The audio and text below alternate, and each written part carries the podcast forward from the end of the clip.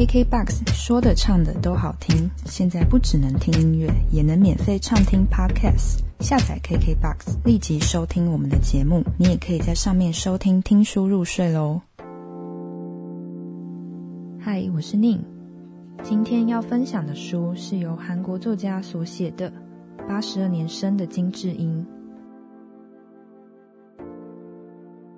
相信在某一阵子，大家都常听到这本书。会在畅销排行榜上，而这本书如果没有看过的人，或许会想说，究竟是什么？到底书的内容在讲什么？它所描绘的正是在韩国社会体下一直以来所被压迫的女性，用一个韩国当代最常被取的名字金智英来代表这个时代的女性的一个缩影。那么，八十二年生的金智英究竟遭遇了什么样的事情？在书的开头就提到，那一些至今被许多女性认为只是日常会经历的事情，不特别认为有什么问题的事情，一些一直被忽略的议题，通通都被这本书给点出来。想要带领我们去跳脱女性的框架，并不只是停留在好像为女性诉苦或发声的角色，而是描绘出那一种共感、共鸣。正是这本书，比起一般女性议题书籍，更带有话题性十足的原因。正因为它非常的写实，它非常的生活，非常的像日常一样那样微不足道，所以才更让人觉得那被忽略的女性、被压迫的女性的一种心境是多么的毛骨悚然。呃，如果我会介意在这边提到书的内容、重要剧情的话。可以先去看完这本书，再回来听这一集。因为这边我主要会先简单的带到这本书最主要的核心故事内容。内容主要描绘了主角金智英与家庭与夫妻之间的事情，从这些日常的对话中，从这些日常的琐事当中，去窥见那一些平常看似没有异样、看似平常的事情，其实。每一个言辞，每一个行为，都默默的在压迫着所谓的女性。每一个篇章都会提到一些让我们去反思的事情，比方说，为什么从以前学校要让男同学先排学号？为什么男同学总是一号？凡事也都是从男同学开始，好像男生优先于女生是理所当然的，就好像大家从来不曾质疑过身份证上。男生是以阿拉伯数字一开头，女生则是以二开头一样，所有的人都理所当然的接受了这样的安排。故事里描述了静之莹的成长背景，还有她结婚生子的一个历程。而在这样的生活过程当中，最值得去关注的就是夫妻之间往往会为了什么事情争执。除了日常琐事之外，在日常琐事的背后，他们的观点。正带出了一种可能对于女性无形当中压迫的在压迫，比方说，在现代，我们对于丈夫会有一个什么样子的期待？对你来说，什么样子的丈夫就可以称为一个好丈夫？好像会煮饭就是一件非常棒的事情，好像会做家事就是一件非常值得称赞的事情。然而，身为妻子去做这件事情，却反而都变得理所当然。并没有人会特别去肯定，好像这些责任完全就大幅比例的是落在妻子的这个角色上面。所以，当书中的主角在面对这个过程的时候，他渐渐的感受到那种关系之间的不平衡，身为女性的一种被压迫、被看低、被视为理所当然的一种存在。故事中有一段提到。主角金智英的丈夫跟她说：“我会帮你带孩子换尿布、泡奶粉、用开水煮纱布衣杀菌的。我会帮你的，别担心。智英啊，我觉得你不要只想着自己会因为结婚生孩子失去什么，要多想想你会得到什么。因为成为父母是一件多么令人感动又富有意义的事情啊！而如果我真的遇到最糟的情况，实在找不到可以脱音的地方的话。”如果你不得不离职的话，也别担心，我会负责养你们的。不会让你出去辛苦赚钱。这是金智英的丈夫用体贴她的方式所对她说的话。而接着金智英就回他：“所以你失去了什么？”金智英的丈夫诧异的回他：“他不解为什么妻子的反应会是这样。”金智英的丈夫诧异的不知道如何回应她：“你不是叫我不要老是只想着失去吗？我现在很可能就会因为生了孩子而失去青春。”失去健康、职场、同事、朋友，还有社会人脉，还有我的人生规划、未来梦想，种种。我失去这么多，所以当然一定会一直去看见自己失去的东西呀。可是你呢？你会失去什么？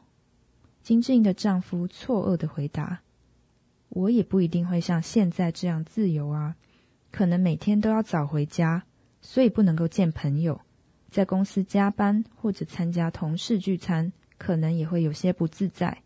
工作完回来还要帮你做家事，肯定会比现在更累。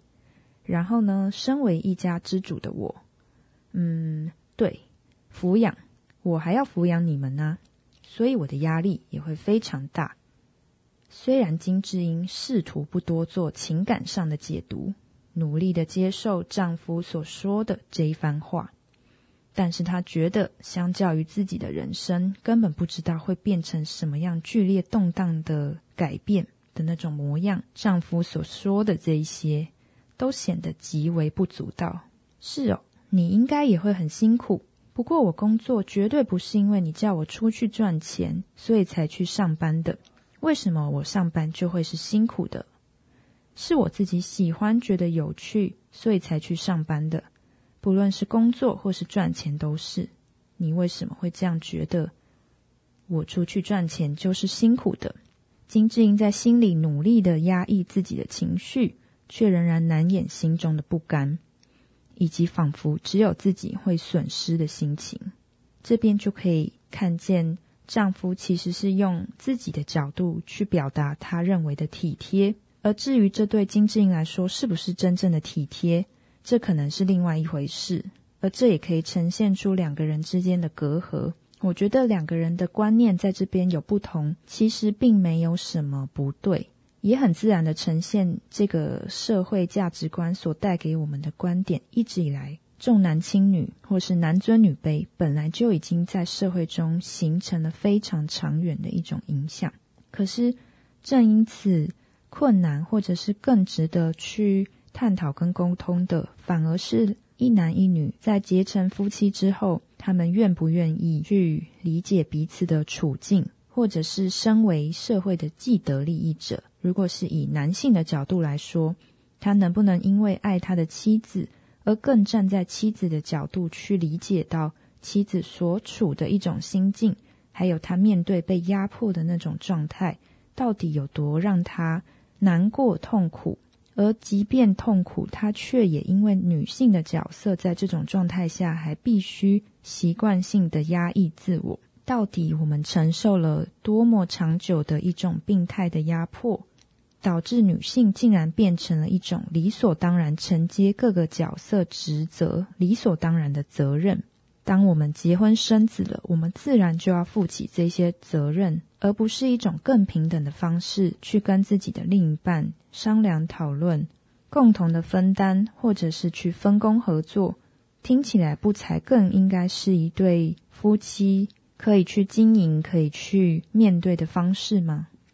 在故事中，这样的金智英就是因为面临了这些压力，所以导致她后来精神人格分裂。在许多时候，在家庭里的对话，她会突然切换成另外一种人格，可能变成婆婆，或者是变成自己的妈妈，在跟她的家人说话对话，仿佛变成他们的灵魂，或者是用他们的口吻，在对自己的丈夫，或是对于自己的婆婆说话。那个画面有多么让人的不寒而栗，就可以表现出这个社会对于女性的压迫有多么让人不寒而栗。正是因为这样子的手法，才可以让我们去深刻的感受到，身为韩国的现代女性，或者是不只是韩国，也许整个世界对于女性都有或多或少，或轻或重这一点程度的一种视为理所当然，而甚至从另外一个角度来说，不只是男性对于女性的一种压迫，更多时候是女生为难女生自己。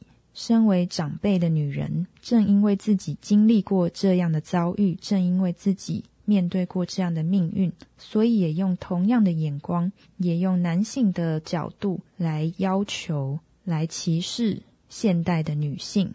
这听起来不是非常的可悲、非常的荒谬？难道我们没有办法去改变这样子的情况吗？这会是整个时代、整个社会需要去面对跟思考的议题。但或许一个人能够做的事情实在非常有限，也非常的微不足道。但至少，当我们意识的越多，当我们在面对自己跟面对自己身边的人的时候，我们或许可以试着更去开始的刻意意识。但我觉得最重要的，或许是如果你是身为现代的女性。我想接下来的话，就是我想要告诉身为现代的女性的我们，很重要的一种角度或者是心态。首先，我们不应该把自己视为一种工具，不应该把自己所做的一切都视为理所当然。这正是现代很多女性非常没有自信、非常自卑的一种，深深受到社会或者是家庭影响而来的一个状态。包含了身为女性的这个性别，包含了一直以来的一种传统观念加诸在我们身上的影响，让我们觉得自己好像没有什么特别的价值。但会不会只是因为我们受到了这样的观念影响，而没有办法好好的去完整看待自己？所以在这边会希望可以跟大家分享的是，其实我相信，除了特别想要跟女性分享。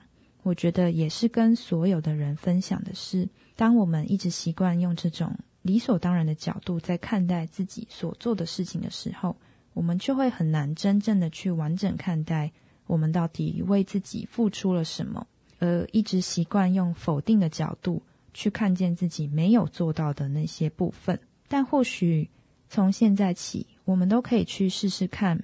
我们知道自己深受这个社会的体系、这个社会的观念所影响，所以导致我们对于自己一直是用这种心态在看待自己。但或许有一天，我们可以试着从另外一个角度来看待：你到底为自己做了哪些事情？那一些具体的事情，难道不值得你自己为自己肯定吗？你所做的事情带着你走到了今天，难道你不应该为自己鼓掌吗？难道你真的觉得你所做的这一些是理所当然的吗？其实并不是啊。或许身边的人不理解你，那如果你理解你自己所经历的这一个历程，或许最重要的，你最应该先为自己做的事情，就是先去肯定自己，并试着更完整的看待自己。这会是最重要的一个开始，因为只有这样做了之后，我们才能够为自己长出力量。一点一滴的累积力量，然后去对抗那一些加诸在我们身上，其实并不合理，其实非常不平等，也许非常需要花时间，也许不是一时片刻就可以去解决的这种社会所带来的压力、所带来的歧视、所带来的不公平。但唯有当我们自己开始长出这一点力量之后，我们才有可能开始去为自己争取，或者才有可能渐渐的去。一起创造出一个更加平等的社会。